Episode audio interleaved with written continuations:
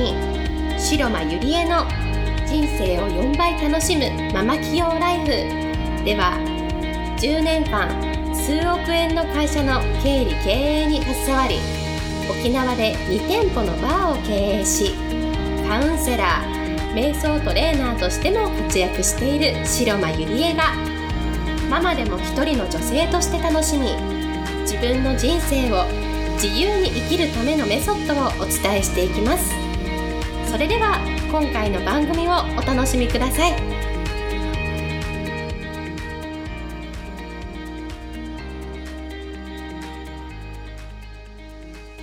皆さんこんにちは、白間入江です。今日も人生が4倍楽しくなるママ企業ライフ始めていきたいと思います。えー、早速今日の質問です。えー、お金がないのですが、どのように行動していけばよいですか？という質問です。えー、お金の相談ってすごく、まあ、多いんですけれども、私は、あの、このね、お金がない時の状況をピンチと思うか、チャンスと思うかで、あの、全然ね、その先の行動とか現実が変わってくると思うんですね。えー、私自身も今まで本当にピンチになったことが、あの、3回あるんですね。で、1回目は、あのー、今から10年前に、主人はもともと会社員だったんですけれども、その会社員だった会社が倒産して、いきなり倒産してしまって、で、その時って、自分一人ではないので、あの、子供たちも幼稚園に通っていましたし、それからいろんなローンとかね、支払いとかもあって、いきなりこう収入が断たれてしまって、もうどどうしようかっていう状態になったんですね。でも、あの、それがきっかけで、あの、最初の会社を起業するきっかけになったので、私は、あの、会社がね、倒産してくれて、本当に良かったなって今になっては思うんですね。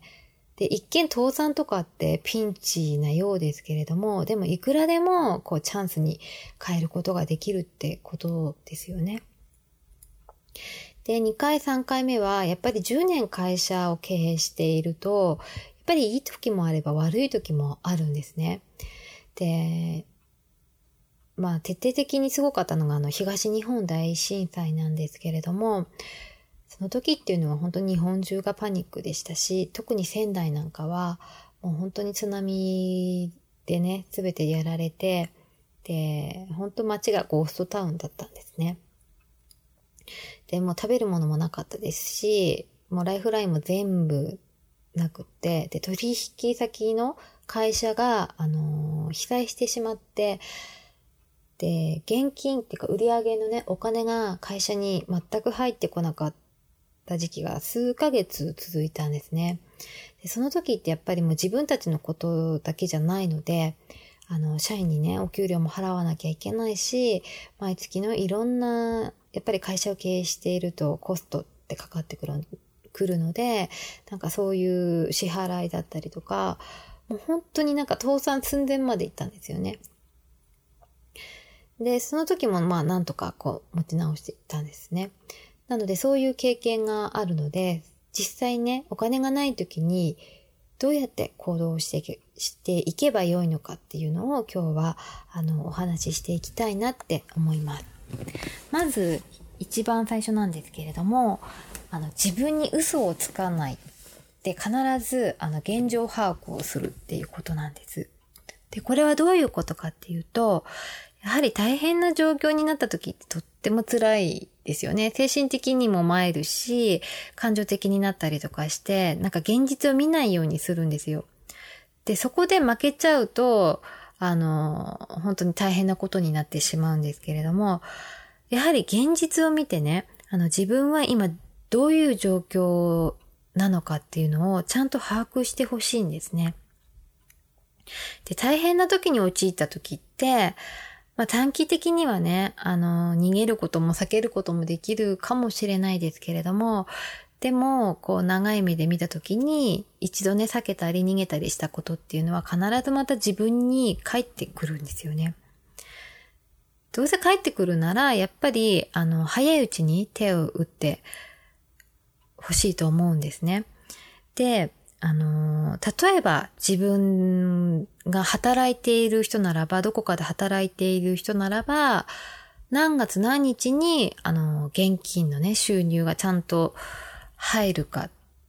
どういう自分のこれから収入の見込みがあるのか。そして、なぜね、お金がないのかっていう、その原因をまずは見つけてほしいんですね。で、会社を起業している人であれば、あの、どれぐらいのね、あの、収入があるのかとか、それから、えっと、コストダウンできることは何なのかっていうのを徹底的にこう調べてほしいんですよ。で、結構、あの、忘れているね、契約とか、例えば、あのネット契約とか、なんか音楽配信の契約とか、こうどうでもいい契約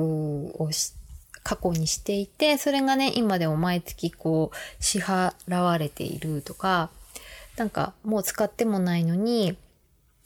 あの、毎月の契約があるとか、結構ね、そういうどうでもいい契約があるんですよね。なんかそういうのを一つ一つ見つ見つけて、あの、解約してコストダウンしていくとか、ちょっとでもなんかいらないなと思うのがあれば、あの、すぐに解約してコストダウンしていくっていう行動にまずは移してほしいんですね。で、もし、あの、まあ、個人の方であれば、例えば身の回りのことをね、今は売ることもできるじゃないですか。メルカリとか、ヤフーオークションとか、楽天オークションとか、そういうので売って現金化していく。それから車を持っている人であれば車を売る。で、今の世の中って、もう交通機関ってものすごく便利な世の中なので、車がなくても絶対どうにかできるんですよ。もう車がね、一回持っちゃうと、やっぱり便利なので手放したくはないんですけれども、もしね、大変な状況だったら車を売るっていうことも、あのー、一つのね、選択肢として持ってもらえたらなと思います。はい。えっと、それから次に大事なこと、二つ目です。二つ目は、あのー、まずは行動に移してほしいんですよね。で、行動に移すっていうのはどういうことかっていうと、例えばね、あのー、銀行に借りに行くとか、国に借りに行くとか、それから親に借りに行くとか、そういうね、自分でできることは全部とにかくやってもらいたいんですよ。やっぱり人ってプライドがあると、例えば親とかね、友人にお金貸してっていうなんてどうかなと思うんですけれども、でも本当に大変な状況だったら、人に助けを求めるっていうことも、あの、やってもらいたいなっって思うんですね。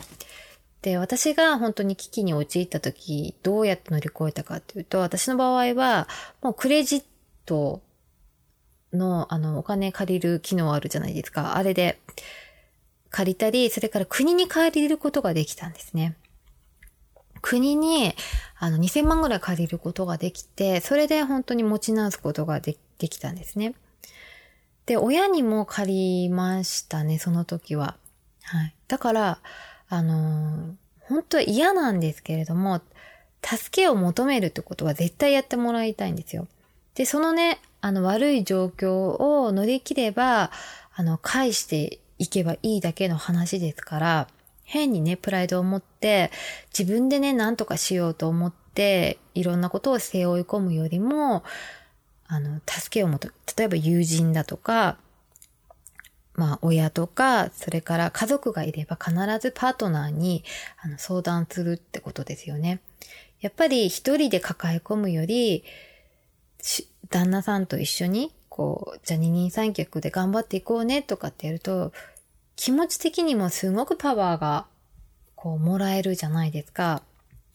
なので、絶対に、あの、助けを求めるってことは、やってもらいたいなと思います。はい。で、三つ目の大事なことなんですけれども、これはですね、あの、お金がない時こそ、私は、あの、投資してもらいたいなと思うんですよ。さっき、例えばね、銀行とか国からね、借りてお金を作ることができたならば、今度はやっぱり投資してもらいたいなと思うんですね。それはどういうことかっていうと、今の状況がね、から抜け出したい、人生変えたいと思うなら、やっぱり自分の行動とか環境とかを見直していかなければならないんですよ。それにはや、やはりお金とかね、時間とかかかると思うんですね。でも、そういうお金がない時こそ、そうやってお金を作ってね、借り、借りるなりなんなりして投資をして、そこから自分の人生を変えてまたお金を作っていく、さらに収入を増やす行動にできる自分で、自分になるっていうことなんですよ。例えば、あの、このね、講座に、あの、受けたいんだけれども、お金がないから受けれないっていう相談も結構あるんですけれども、そういう時こそ、あの、お金をね、借りて、投資して、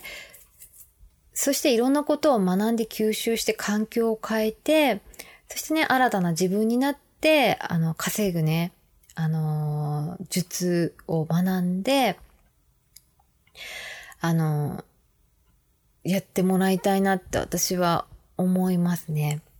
お金がない人ほど、こう、今のね、なんだろう、毎日を変えない、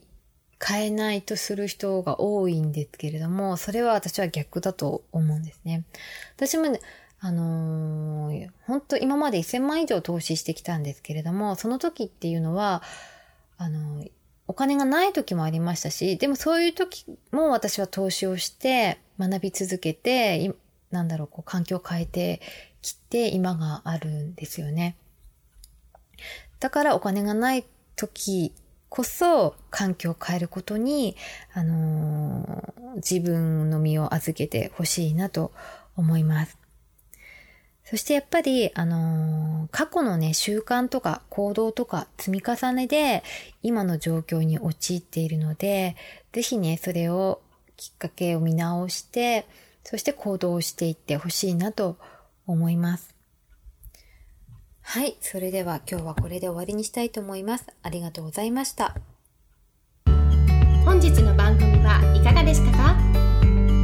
番組では白間ゆりえに聞いてみたいことを募集しています。ご質問は web 検索で「白間ゆりえ」と検索。ブログ内の「問い合わせ」からご質問ください。またこのオフィシャルウェブサイトでは無料メルマガやブログを配信中です。次回も楽しみにお待ちください。